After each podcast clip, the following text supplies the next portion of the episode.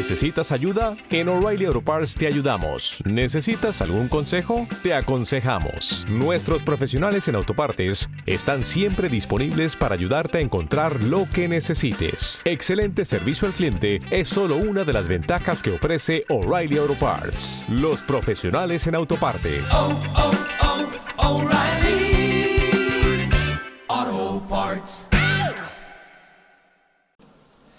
Primer lugar, quiero decir que con respecto al tema de la armadura, quizás a algunos se sorprenda que les diga que la mejor armadura es la pureza. Después de, de 40 años de ministerio, creo que me quedan dos cosas que son fundamentales en mi vida, que son las más importantes quizás que busco. Una es la pureza y otra es la justicia. Eh, no se puede ir a la batalla con un corazón impuro, no se pueden enfrentar enemigos sin la mente clara y el corazón limpio que produce estar ausente total de conflictos interiores y de dudas y temores que el enemigo quiere meter siempre de contrabando en nuestros corazones. Eh, Josué cuando preparó a sus tropas para entrar en la tierra prometida, para cruzar el Jordán, solo les dijo dos cosas. Le dijo, mira, santificaos porque mañana entraréis en, la tierra prometida y veréis grandes maravillas. Santificaos.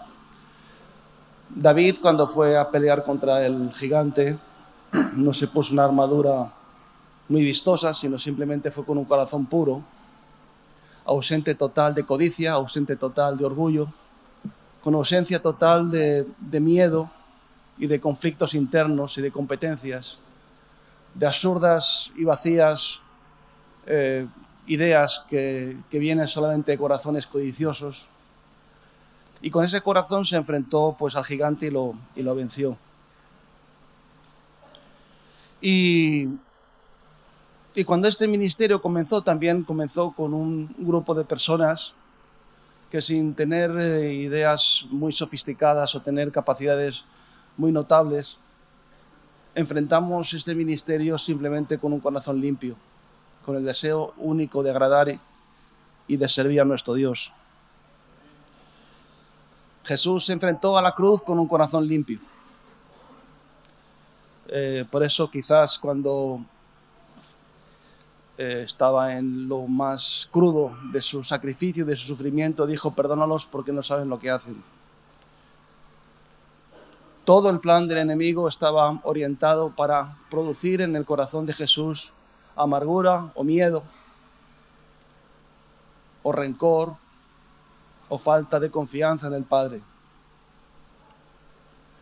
Cuando Pedro quiso meterle contrabando en el corazón de Jesús la idea de que tenía que eludir el compromiso de la cruz, Jesús le dijo, apártate de mí, Satanás, porque me eres tropiezo. Y después de 40 años de ministerio, pues hoy lo que más valoro es que pueda tener un corazón puro. Cuando digo un corazón puro, es un corazón ausente de amargura. Los golpes de la vida, eh, las traiciones, bueno, pues la falta de aprobación, reconocimiento, en nuestra mente, en nuestro corazón, pues muchas veces está la idea de que no, no hemos sido correspondidos o que más o menos decimos que a tanto trabajo no ha habido tantos resultados.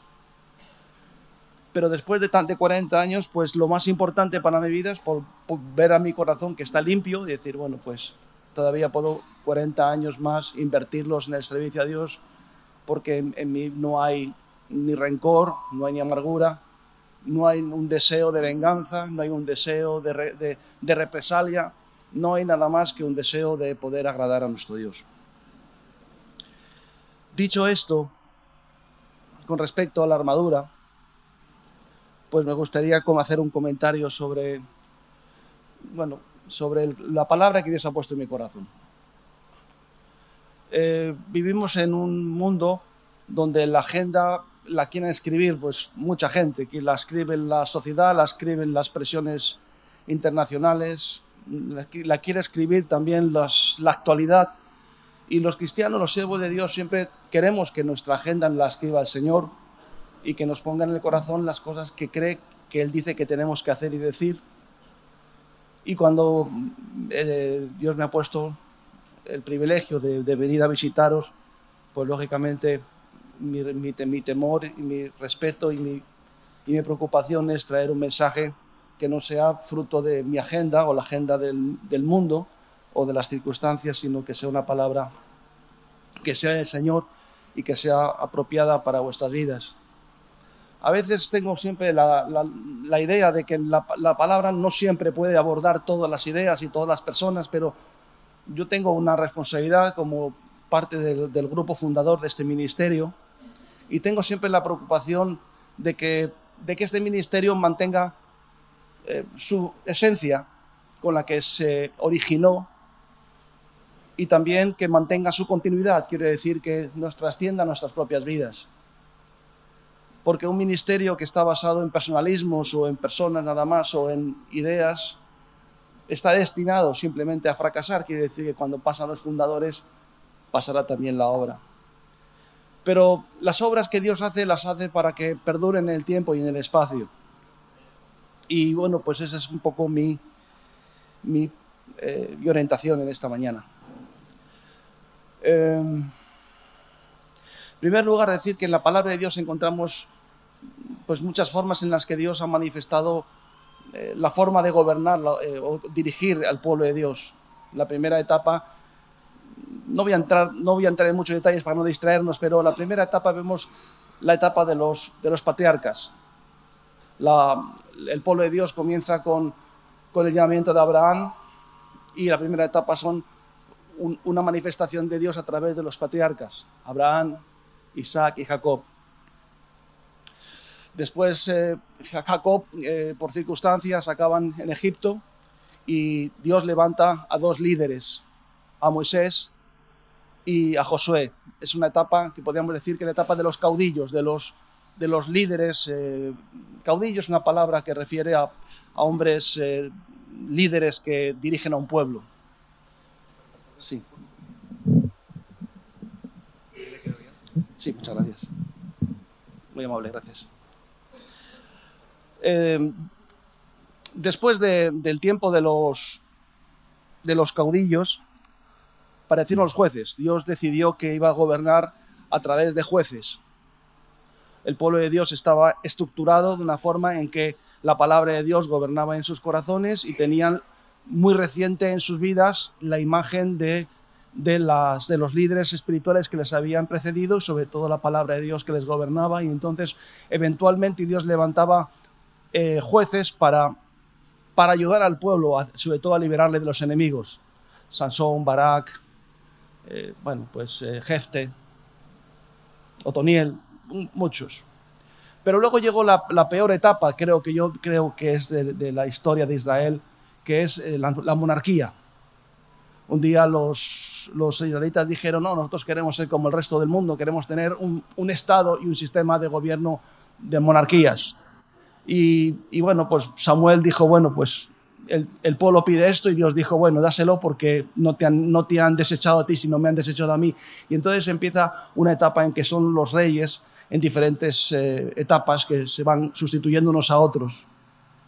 Y excepto, excepto dos o tres reyes, no más, o tres, o, y momentos muy oportunos, las monarquías fueron horribles, cargadas de idolatría, de guerras, de eh, infidelidades, de abusos, de maltratos, etcétera, etcétera, etcétera.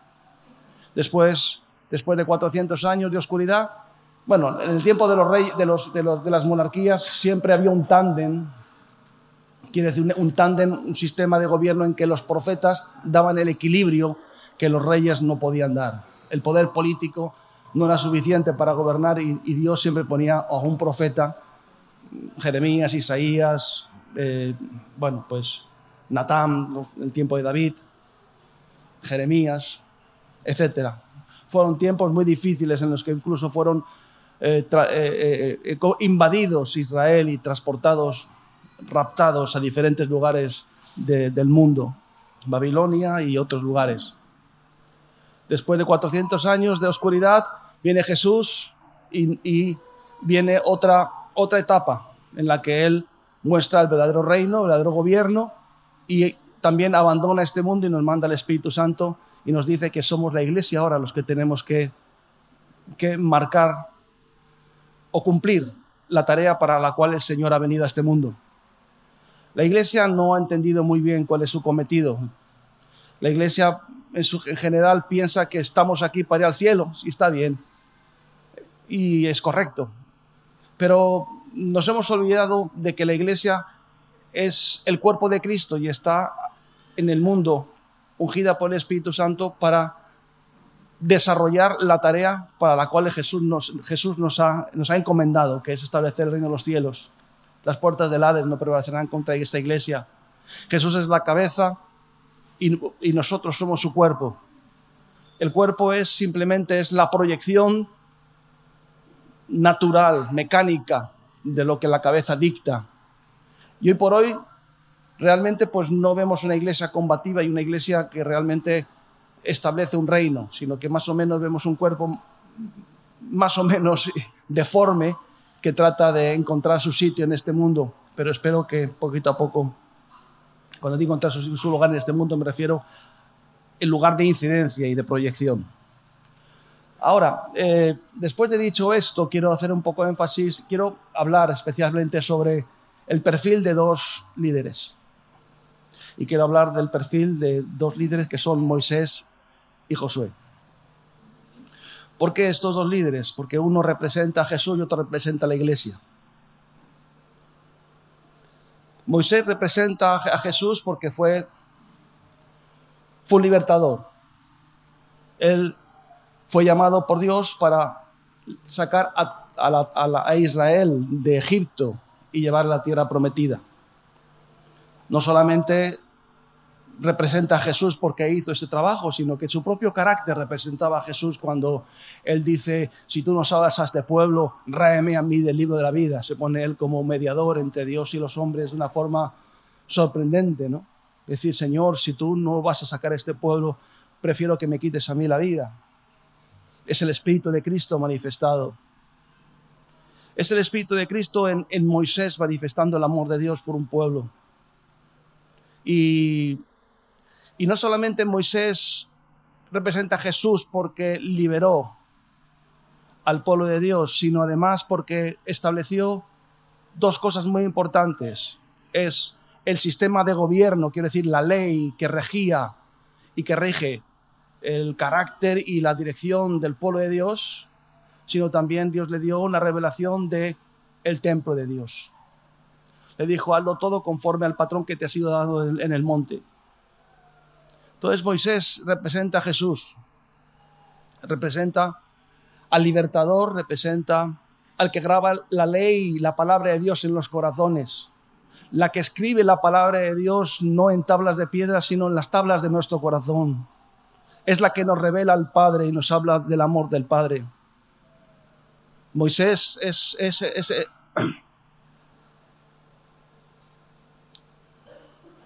representa a Cristo porque se pone en la brecha y, y, y, se pone a interceder por el pueblo de Dios para que el Señor no lo, no lo elimine en medio de la prueba. Él es el que, el que abre el lago en la roca y provee al pueblo de Dios, el maná del cielo, etc. Pero también es el prototipo de Cristo porque Él no pasa Jordán. Algunos dicen que es un fracaso. Sí, es posible que para, aparentemente sea un fracaso, pero no siempre es un fracaso, fue un mandato de Dios. Tampoco Jesús traspasó el Jordán de, de la muerte en el sentido de que cuando Jesús murió, Él no siguió más allá de la cruz, sino que nos envió al Consolador. Y Él nos nos envió al Espíritu Santo, nos dice, eh, es necesario que yo me vaya. Él sabía que él tenía una misión, un objetivo y luego tenía que pasar y dejar paso a otro. Uno de los grandes problemas que tenemos los hombres es que no sabemos cuándo tenemos que pasar, cuándo tenemos que diluirnos en la historia, cuándo tenemos que dejar paso a otros. Uno de los grandes problemas de los siervos de Dios es que creemos, creemos que, que somos la piedra fundamental, o que sin nosotros las cosas no van a funcionar. Pero el verdadero siervo de Dios sabe preparar las cosas y sabe organizar y proyectar las cosas para que en un futuro las cosas mejoren incluso cuando uno pasa. Yo por mi ministerio, en 40 años, he tenido que estar en muchos lugares. Casi siempre he tenido que estar un tiempo relativamente corto y casi siempre he tenido que ir a lugares donde por razones que no voy a entrar ha habido crisis ministeriales. Crisis ministeriales me refiero a que normalmente los líderes que han estado no han sabido eh, manejar la obra y, he tenido, me han enviado para reconducir unas situaciones difíciles. Em, para mí siempre que, llego a un sitio, lo primero que le pido al Señor es saber quién me va a sustituir. Siempre que Dios me pone en un lugar, eh, lo primero que miro a mi alrededor y digo, bueno, ¿quién es el que me va a sustituir a mí?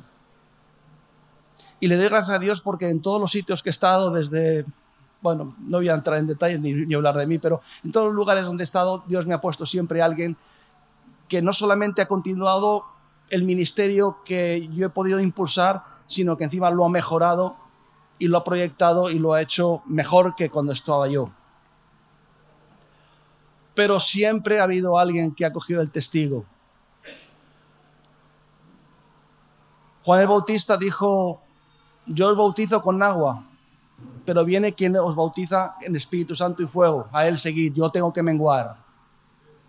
Todos tenemos que saber menguar, todos tenemos que saber desaparecer, todos tenemos que saber que nuestro tiempo aquí es temporal y sabemos que el que, venga detrás tiene que ser mejor que nosotros.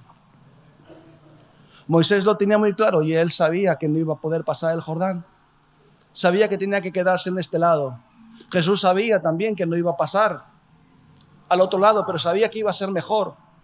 Sabía que que el Espíritu Santo iba a descender sobre aquel grupito de personas asustadas y acobardadas, pero que iban a transformar el mundo a través del poder de Dios, la predicación de la palabra y la unción del Espíritu Santo. Pero todo era necesario que Él pasara para dejar lugar a otro. Ahora, eh, Josué es un tipo de la iglesia. ¿Por qué es un tipo de la iglesia? Porque es un tipo de alguien que que, viene con, un, carácter diferente, con, una, con un rol diferente al de Moisés. Aunque los dos son, líderes muy parecidos porque tienen, eh, tienen un vínculo, no solamente en su, en su carácter, sino sobre todo en su origen. Los dos fueron llamados de la misma manera. Ese creo que no es, el único texto que voy a leer, o los pocos que voy a leer, pero, pero todos recordamos cómo, cómo, cómo Moisés fue llamado, ¿no? Todos podemos visualizarlo como estaba en el desierto, de repente se le apareció una zarza ardiendo que no se consumía y una voz del cielo le dijo, quita el calzado de tus pies porque el lugar que pisas santo es. El Señor cuando llama a Josué es de la misma forma. Estando Josué, cerca de Jericó, alzó sus ojos y vio un varón que estaba delante de él, el cual tenía una espada desenvainada en su mano. Y Josué, yendo hacia él, le dijo, ¿eres de los nuestros de nuestros enemigos? Él respondió, no, mas como príncipe del ejército de Jehová ha venido ahora. Entonces Josué, postándose sobre su rostro a tierra, le adoró y le dijo, ¿qué dice mi señor a su siervo? El príncipe del ejército de Jehová respondió a Josué, quita el calzado de tus pies, porque el lugar donde estás es santo. Y Josué así lo hizo. Dios no llama a todo el mundo de la misma forma, pero este es un patrón que escoge a estas dos personas de la misma manera. Pero uno tuvo un rol, engendrar una nación, darle una ley, unos estatutos, quiero decir, un modelo de vida, un modelo de templo, un modelo de adoración, una estructura espiritual, una doctrina que les iba a hacer a ser diferentes al resto del mundo, una doctrina que les iba a hacer bueno, pues un pueblo escogido y por Dios y Josué también tenía ese mismo llamado, pero era el de la conquista. Estaba diseñado para la conquista. La iglesia debe ser el resultado también de un pueblo que tiene como objetivo conquistar. Las puertas del Hades no prevalecerán contra ella. Todo el poder me es dado en el cielo y en la tierra y por tanto hacer discípulos a todas las naciones. Empezar por Jerusalén, por Samaria, por Judea y hasta el último rincón de la tierra. Toda la palabra que Dios dice a la iglesia es una, una, un llamado a extender el reino hasta el último rincón de la tierra. Es un, es un llamado de conquista, es un llamado de poder, de autoridad. Ahora, Josué tuvo que, que, tuvo que abordar muchos problemas. En todo el capítulo 5 es un capítulo 5 de Josué es un, es un proceso de, de sustitución. Dice la palabra de Dios que, que en el capítulo 5 dice cuando justamente entra en la tierra prometida, dice, en aquel tiempo Jehová dijo a Josué, hazte cuchillos y vuelve a circuncidar por segunda vez a los hijos de Israel. Y dice en el versículo 4, esta es la causa por la cual Josué circuncidó a todo el pueblo que había salido de Egipto, a los varones, todos los hombres de guerra habían muerto en el desierto por el camino después de que sean de Egipto. Pues todos los del pueblo que habían salido estaban circuncidados, mas todo el pueblo que había nacido en el desierto por el camino después que hubieron salido de Egipto no estaban circuncidados. Quiere decir que había un cambio generacional. Nosotros tenemos que saber que tiene que haber un cambio generacional. Cuando digo un cambio generacional, no es un cambio de doctrina, no es un cambio de metodología, no es un cambio de visión, sino necesitamos eh, hombres que nos sustituyan de una forma clara y natural. Hombres que vengan detrás de nosotros, que tengan unas unas capacidades diferentes o superiores a las nuestras de los que hemos comenzado este ministerio, pero que hagan posible que este ministerio sea un ministerio de conquista y que pueda llegar a, más personas y hasta el último rincón de la tierra y sobre todo conservar la antorcha que Dios nos dio en su día. Pero tenía que haber un cambio generacional.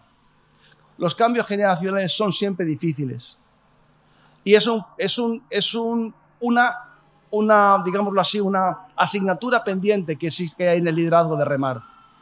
Los líderes de remar no entienden ni saben cómo, cómo tienen que ir pasando el testigo a otras personas y dejando el liderazgo a otras personas que vengan con, con, con eh, ese, ese, ese viento nuevo del Espíritu Santo. Ahora, también otro cambio que hubo importante en el tiempo de Josué es que el maná cesó. Dice la palabra de Dios. Y dice, y los hijos de Israel acamparon en Gilgal y celebraron la Pascua a los 14 días del mes por, por la tarde en los llanos de Jericó y al otro día de la Pascua comieron del fruto de la tierra los panes sin levadura y en el mismo día las espigas nuevas tostadas y el maná cesó. Eh, no es, un, no es una tragedia, no es un fracaso que el maná cese, simplemente es otro sistema. en, el, en, el, en, el, Egipto, perdón, en el desierto era necesario, pero luego, pero luego eh, los que seguían y los que tenían que mantener el ministerio tenían que salir de la infancia espiritual, tenían que salir del, del apadrinamiento, del cuidado, y tenían que empezar a salir y a conseguir de alguna forma resultados en su ministerio en la tierra. Es difícil, yo lo sé, pero es necesario. Por eso en esta mañana quería hacer este énfasis sobre la importancia de que la iglesia, cuerpo de Cristo, tiene que trascender a la propia vida de los fundadores. Ahora, este ministerio comenzó también hace muchos años a través de, unos líderes que comenzamos en mi casa, en mi hogar, con mi familia, con Miguel, y éramos un grupo que no teníamos muchos conocimientos, pero sí nos llamó. Y nos fue revelando muchas cosas al principio. cómo teníamos que estructurar las cosas, cómo teníamos que dirigir las cosas, cómo teníamos que cuáles eran los, principios, cómo teníamos que formar a la familia, la educación de nuestros hijos, la formación de nuestras esposas. Y, Dios nos fue dando revelación en muchos campos. Quiero decir que nos dio los patrones y nos dio las estructuras espirituales con las que poder sostener el ministerio que nos ha dado. Y esto como consecuencia trajo un avivamiento en muchos países. Y de hecho, en gran manera, por eso tú estás aquí, pero eso no es el fin de todas las cosas. El fin de todas las cosas no es que tenemos unas comunidades o un sistema de una doctrina sana, sino el fin de todas las cosas es que esto tiene que continuar. Y a veces cuesta encontrar eh, lo que decía en un principio, no hombres altamente capacitados, sino hombres con un corazón puro, mujeres con un corazón puro,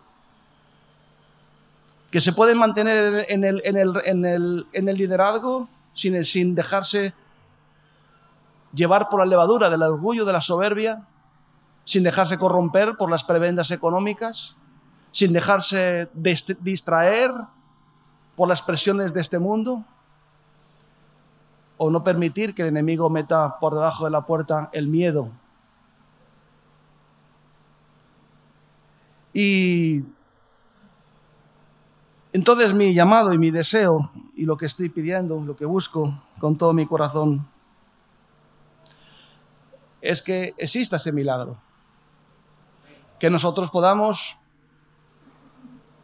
bueno, pues quedarnos, si hace falta, en este lado del Jordán, pero dejar que otros conquisten la tierra, prometida. Para mí no será una vergüenza, será simplemente he cumplido mi tarea, he cumplido mi, carrera. Todo el capítulo, todo el libro de segunda, todo el libro, todo el libro de segunda de Timoteo, yo lo llamo el, el testamento de Pablo. Está el Nuevo Testamento, el Antiguo Testamento, y luego está el testamento de Pablo. ¿Por qué es el testamento de Pablo? Porque el contexto era muy peculiar. Él estaba en la cárcel, no solamente estaba en la cárcel, sino estaba condenado a muerte. No tenía medios de comunicar, todo el mundo le había abandonado, todos. Él dijo, en mi defensa nadie estuvo. Menos mal que el Señor me libró de la boca del león. Solamente nadie estuvo con él. Demas me ha abandonado, mando más el mundo. El otros me dejaron. No quedaba nadie, solamente estaba él en la cárcel. No tenía muchos interlocutores no tenía muchos medios para mantener el ministerio y que la obra pudiese continuar. Pero todo el libro de 2 de Timoteo, a pesar del contexto que era terriblemente pesado, difícil, en la cárcel, y él dice una frase muy, muy maravillosa que la quiero decir, dice, yo estoy preso, pero la palabra de Dios no está presa.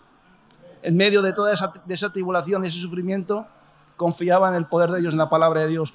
Pero volviendo al tema de, de segunda de, Timoteo, toda la palabra está diseñada y dirigida a que Timoteo tenía que coger las riendas. Que Timoteo, todos conocemos las primeras frases de ese, de libro cuando dice, ah, te, te, aconsejo que avives el fuego el don de Dios que, que está en ti por la imposición de mis manos. Dice, porque no tengas ni miedo ni cobardía, sino amor y dominio propio. Toda la palabra esté diseñada y dirigida a que, a que, Timoteo cogiera las riendas, que no se dejara intimidar por los que habían retrocedido, que no se dejara intimidar por el mundo que le estaba tratando de asediar con un montón de situaciones, que guardara la palabra de Dios, que no perdiera el tiempo en vanas eh, eh, frases o en vanas discusiones con los religiosos que se comportase como un soldado. Dice, ningún soldado se enrede en los negocios de este mundo para agradar al que, le, tomó por soldado, diciéndole, mantén tu corazón puro, porque solamente un corazón puro, un soldado que no se enreda en los negocios de este mundo, que no tiene nada más que una cosa que es amar y temer a Dios, ese es invencible. La mayoría de nosotros somos vencibles porque estamos corrompidos la mayoría de nosotros nos convertimos vulnerables porque tenemos cosas en nuestro corazón que no estamos dispuestos a dejar. La mayoría de nosotros somos vulnerables porque tenemos, como todos los reyes de Israel, un, lugar alto donde sin darnos cuenta subimos todos los días a poner nuestro incienso a, dioses ajenos.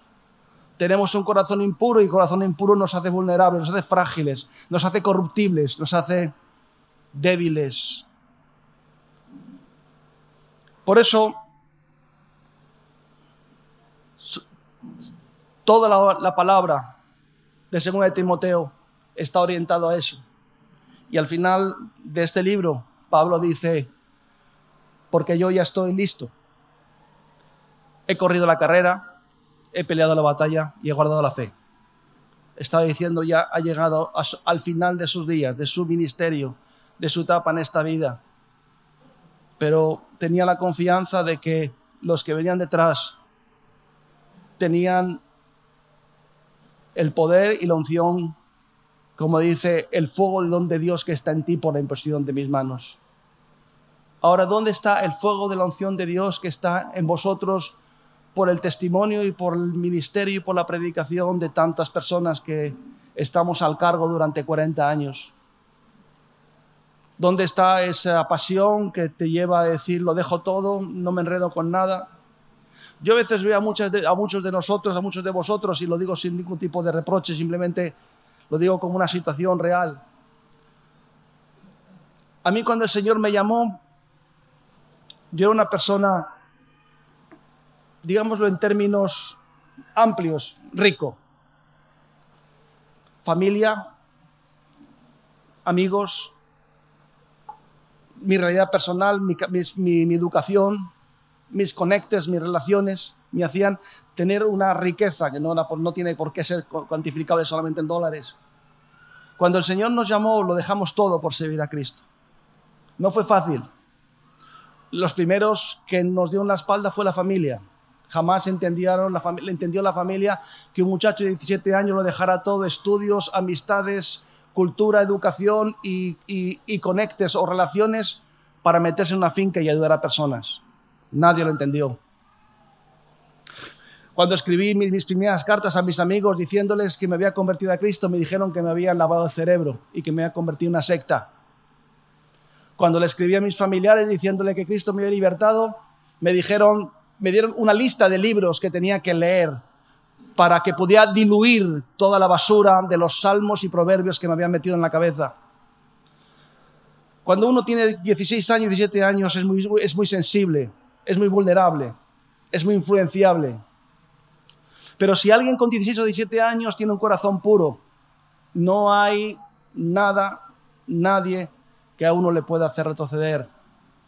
Pero si tienes el corazón ambiguo, que no está ni aquí ni allá, que siempre estás con conflictos interiores, siempre con el temor, siempre con la duda, siempre con el conflicto, no llegarás muy lejos. Por eso dice la palabra de Dios, que los que tenían un corazón pusilánime que no fueran a la batalla.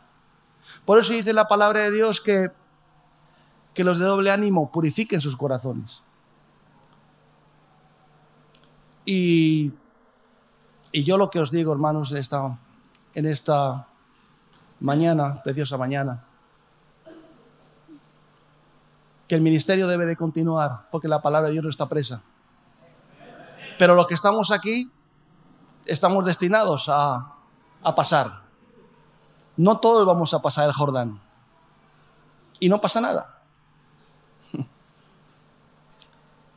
Jesús tampoco pasó, pero nos dejó el legado, nos dejó la palabra, nos dejó la semilla, nos dejó su espíritu, nos dejó su revelación, nos dejó su ejemplo, nos dejó su imagen gloriosa y preciosa que ilumina nuestras vidas, nuestro caminar.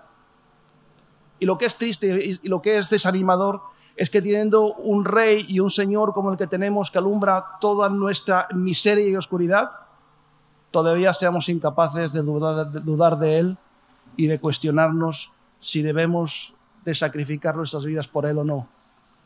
Espero espero que el Señor aquí pues levante levante una generación nueva.